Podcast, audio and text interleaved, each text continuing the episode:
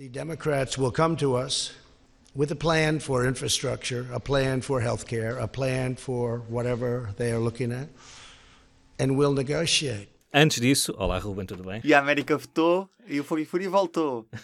Rima fica no ouvido. Viva Alexandre. Tudo bem, Ruben?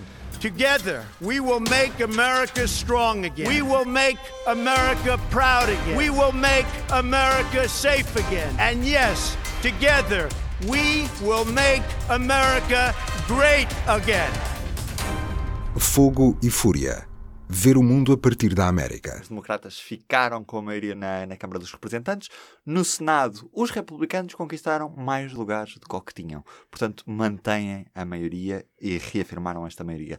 Na prática, o que é que isto representa? Começando pelos resultados, o Partido Republicano tinha uma maioria de 51-49 no Senado, que 49, tecnicamente são 47 do Partido Democrata e dois independentes que fazem eh, que fazem parte da bancada do Partido Democrata e votam sempre ao lado deles. Portanto, 51-49. Nestas eleições houve três senadores candidatos uh, do Partido Republicano que tiraram lugares a senadores do Partido Democrata. Portanto, de 51 passa para 54. A, a, a maioria do Partido Republicano, 54-46. Portanto, é uma maioria muito mais confortável.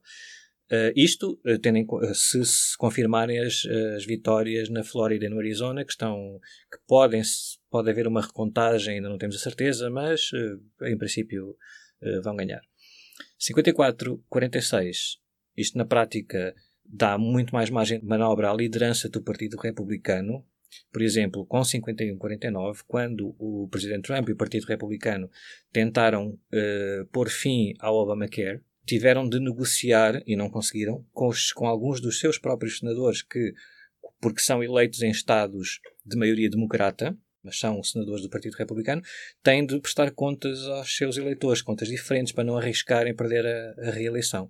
Portanto, nesse caso, há duas as senadoras Lisa Murkowski e Susan Collins, e na altura também o senador John McCain, que hum, o John McCain era diferente, era mesmo uma questão dele, não, o Arizona não, é, não faz parte deste grupo.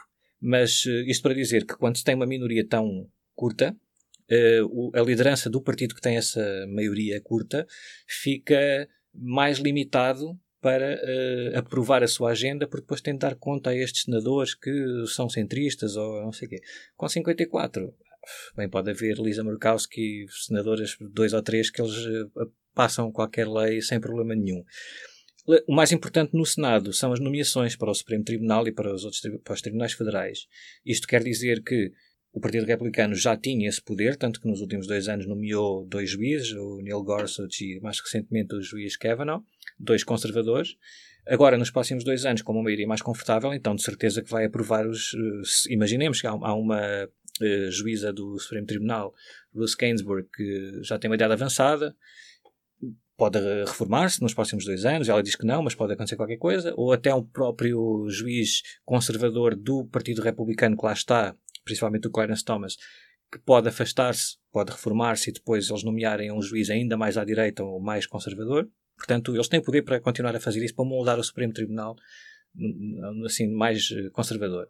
O que tem implicações para as décadas seguintes, não é? Eles estão a nomear juízes com 50 e tal anos, comparando com os que lá estão, às vezes, com 70, 80 anos. Portanto, eles, eles vão ficar lá, eh, o mandato é para sempre.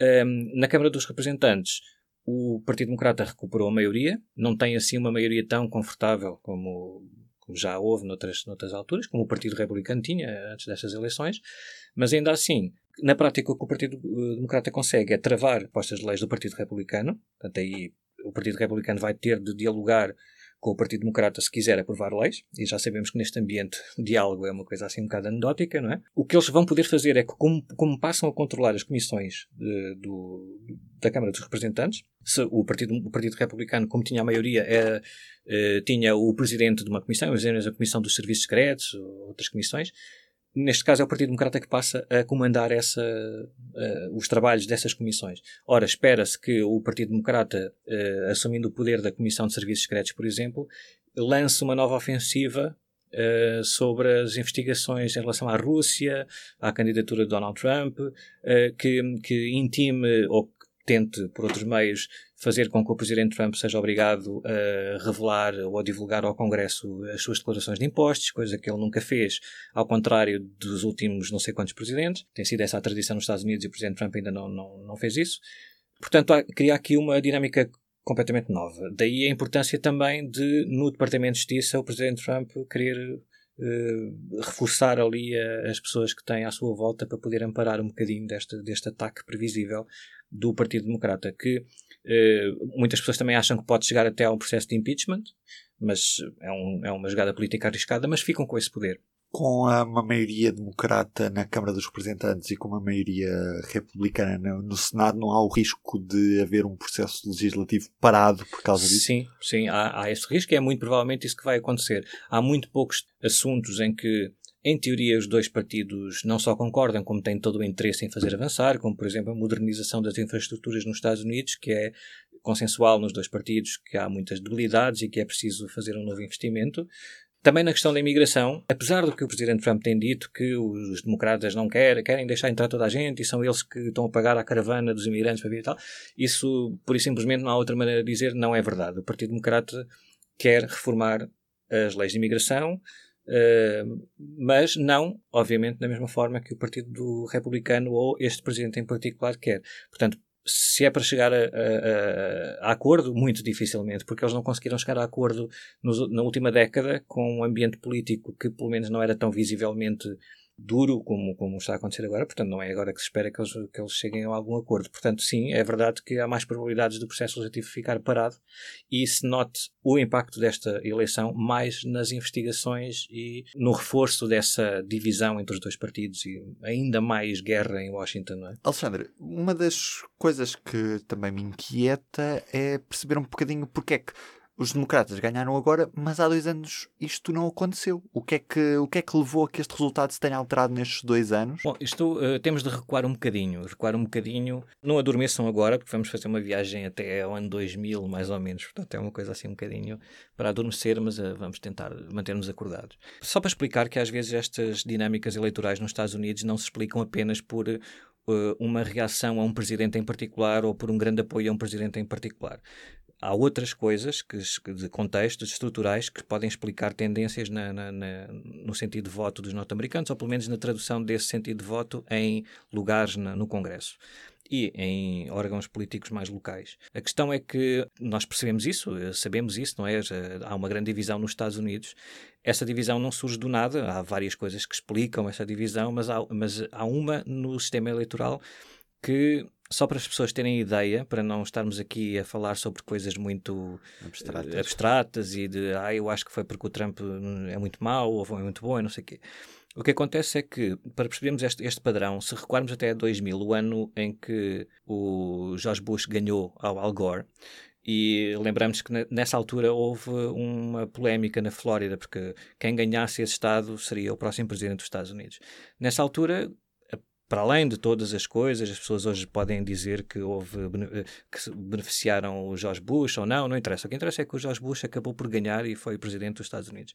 Ora, sendo presidente dos Estados Unidos, foi ele que teve de lidar com os atentados do 11 de setembro de 2001. A resposta a esses atentados, que recordemos, passou pela invasão do Afeganistão e mais tarde do Iraque, é uma reação que provavelmente o Partido Democrata com Al Gore não teria, pelo menos na parte da invasão do Iraque. Obviamente isto aqui é tudo uma, uma suposição, mas há muitas pessoas inteligentes e espertas e tal a dizer isto ao longo dos anos, portanto é mais ou menos uh, seguro traçarmos este cenário.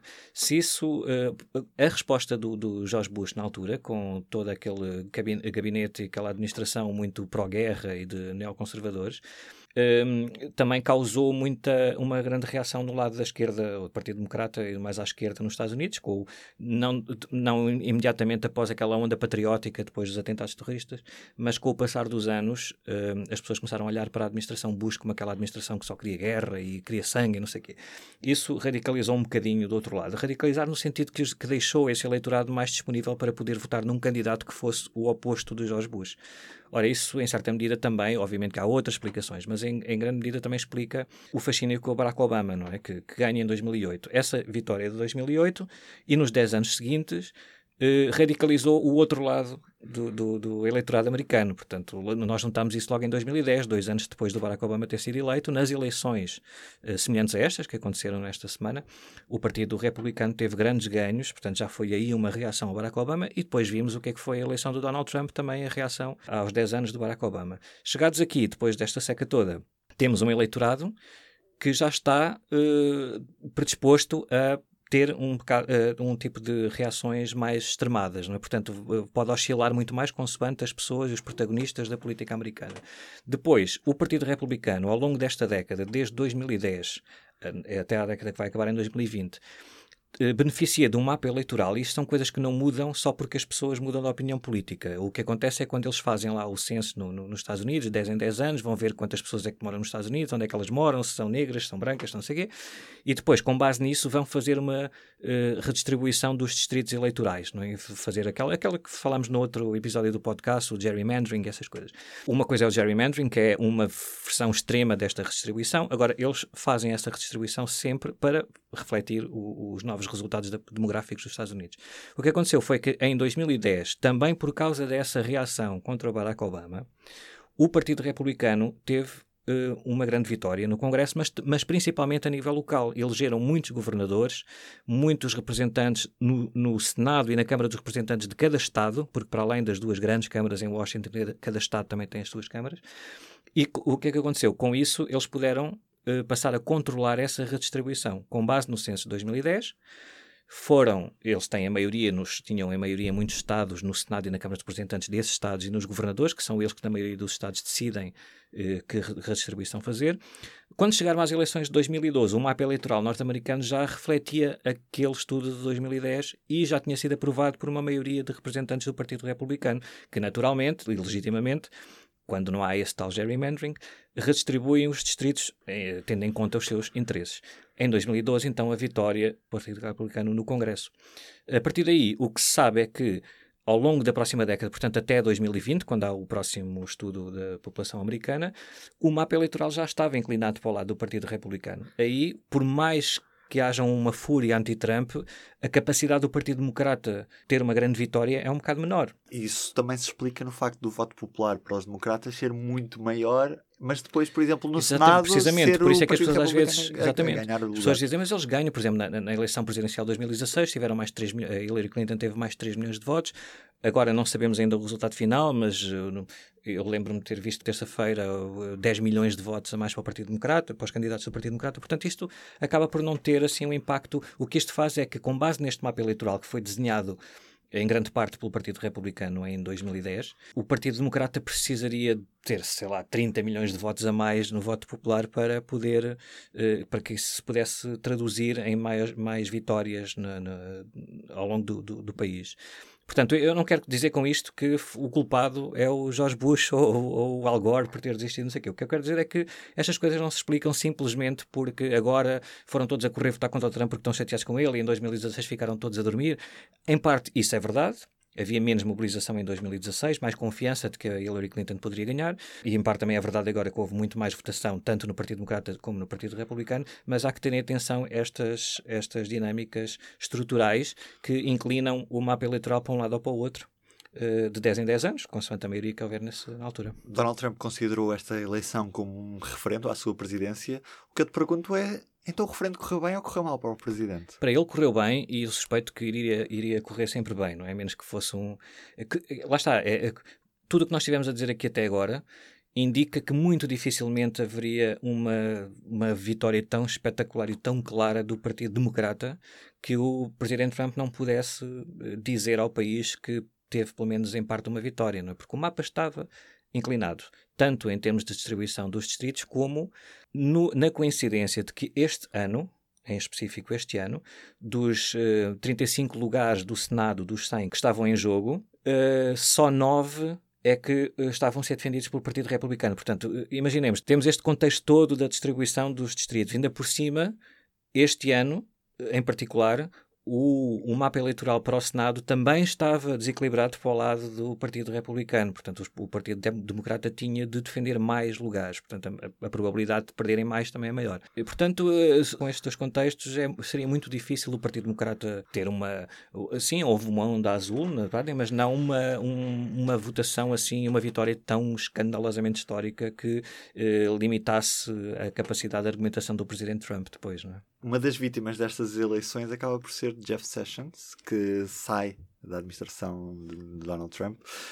Vamos perceber aqui um bocadinho quem era este homem, o que é que ele fazia e porque é que Donald Trump resolveu acabar esta ligação com ele. Bom, o Jeff Sessions estava a prazo há muito tempo, não é? Ele, ele entrou para a administração quando, quando o presidente Trump também entrou, em janeiro de 2016. Antes disso, ele, ele foi, não, não me recordo se foi o primeiro uh, responsável político de peso a dar o seu apoio à candidatura do Donald Trump, mas foi um dos primeiros, esteve sempre na linha da frente a defender o, o candidato Donald Trump na, na altura muito leal, sempre ao lado dele, e foi inevitável a sua nomeação para um, Attorney General, que é um. Nós, às vezes, também nos jornais temos alguma dificuldade em, em, em, em traduzir ou, ou, que, termo, que termo vamos aplicar, porque muitas pessoas traduzem à letra como Procurador-Geral, mas nós aqui no nosso sistema é diferente, portanto, lá é quase como se fosse um misto de Ministro da Justiça e de Procurador-Geral. Portanto, tem ao mesmo tempo poder para fazer acusações e para uh, decidir uh, em relação à legislação de, de, do Departamento da Justiça. Um, ele foi nomeado, portanto, nessa altura, uh, Attorney General, que será o equivalente a Secretário da Justiça, lá como eles têm Secretário de, de Administração Interna, Secretário da Justiça. o que se passa é que, como ele fez parte da campanha do Donald Trump e rapidamente, assim que a administração Trump chegou à Casa Branca, se viu envolvida na questão das investigações sobre a Rússia, sobre as suspeitas de conluio com a Rússia durante a campanha, o Jeff Sessions, como Attorney General, decidiu pôr-se de parte dessa investigação. Portanto, ele disse, na prática, disse: Eu, como tive relação com a candidatura, esta candidatura está a ser investigada, eu, como Attorney General, não posso fazer parte dessa, desse processo. Continua, continua como Attorney General, mas. Uh, Uh, chutou para o seu número 2 a responsabilidade e a supervisão por tudo o que dissesse respeito à investigação da Rússia.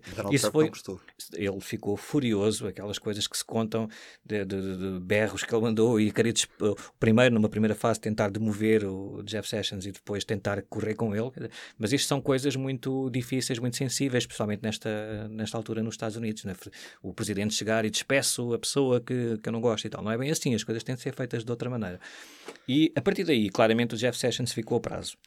Independentemente de ele ter sido um Attorney General, até ontem, que conseguiu implementar muitas das promessas que o presidente Trump fez durante a campanha em, em questões de segurança interna e até de imigração. Ele desfez muitos, muitos dos regulamentos que tinham sido aprovados na, na administração Obama. Uma das principais, por exemplo, foi ter travado a discussão que havia para que, para que cerca de 800 mil eh, pessoas que chegaram aos Estados Unidos quando eram crianças e jovens, que eles chamam os Dreamers, de terem um caminho para a cidadania norte-americana. Ele travou isso e fez muitas outras coisas em termos de segurança interna que, claramente, se nós nos lembrarmos do discurso do Trump durante a campanha, que era o país estava num caos e, e muita insegurança, o Jeff Sessions tomou muitas medidas em relação a isso, mesmo que esse discurso tenha sido inflamado. Portanto, só para dizer, ele começou por ser uma pessoa e um político muito leal a Donald Trump e cumpriu 99% de, de, das políticas de Donald Trump. Faltou aquele 1% que para o Trump é tudo, que é a lealdade total total em todas as questões, principalmente quando há uma investigação sobre ele. E em relação a este timing da decisão, tem alguma relação com as eleições? Se, pode, pode ter, só no sentido em que não é, hum, não se pode dizer que seja sempre assim, mas uh, uh, por vezes, no, depois de umas eleições deste tipo, que surgem entre eleições para a presidência, portanto, a meio de um mandato de um presidente, uh, geralmente há algumas mudanças. Esta mudança em particular é muito sensível, não é que não fosse esperada, mas pode ter, eh, pode ter consequências eh, muito fortes para o decorrer da investigação e para eh, o desfecho dessa investigação que muitas pessoas, sonhadoras ou não, mas muitas delas imaginam que um dia poderá acabar com um processo de impeachment contra o Presidente Trump. Consequências são essas, Alexandre? Em primeiro lugar, eh, o, Donald Trump nomeou para o cargo do Jeff Sessions, que, se, que saiu agora, pôs lá um, um, procurador, eh, um attorney general uh, em exercício, portanto, não, não a pessoa necessariamente que vai lá ficar para o resto dos dois, dos dois anos, e é uma pessoa ainda mais leal ao presidente Trump, muito mais leal na, na questão da investigação da Rússia ao presidente Trump do que era o Jeff Sessions. Portanto, este novo procurador-geral um, ehm, que pode ficar lá até 210 dias desde a nomeação pelo presidente, por depois o, terá de ser confirmado um, um procurador-geral no Senado um, durante este tempo que poder ele, ele, eh, assume a responsabilidade pela investigação. Portanto, na prática, o que existe é que há lá um procurador especial que foi nomeado pelo vice-attorney general, quando o attorney general se afastou da, da, da investigação, nomeou o tal eh, procurador Robert Mueller. E ele tem uma grande autonomia para fazer a sua investigação, mas em última análise responde ao Attorney General. O Attorney General é o, é, é o Attorney General é o chefe dele. E o chefe do Attorney General é o Presidente dos Estados Unidos da América. Isto aqui, em termos de lei, não há nenhuma segunda leitura. O que se trata nos Estados Unidos é que há décadas que há uma tradição de os presidentes não se envolverem nas investigações federais, nem no FBI, nem no, nem no, nem no, no Departamento da Justiça, porque, por causa do escândalo do Watergate, outras coisas, não sei o quê. Portanto, não, não é de bom tom, nem, nem, nem, nem o sistema americano está habituado a estas intromissões. Agora, na lei, de facto, o Presidente Trump é o chefe do Attorney General e o Attorney General é o chefe do Procurador Especial Robert Mueller.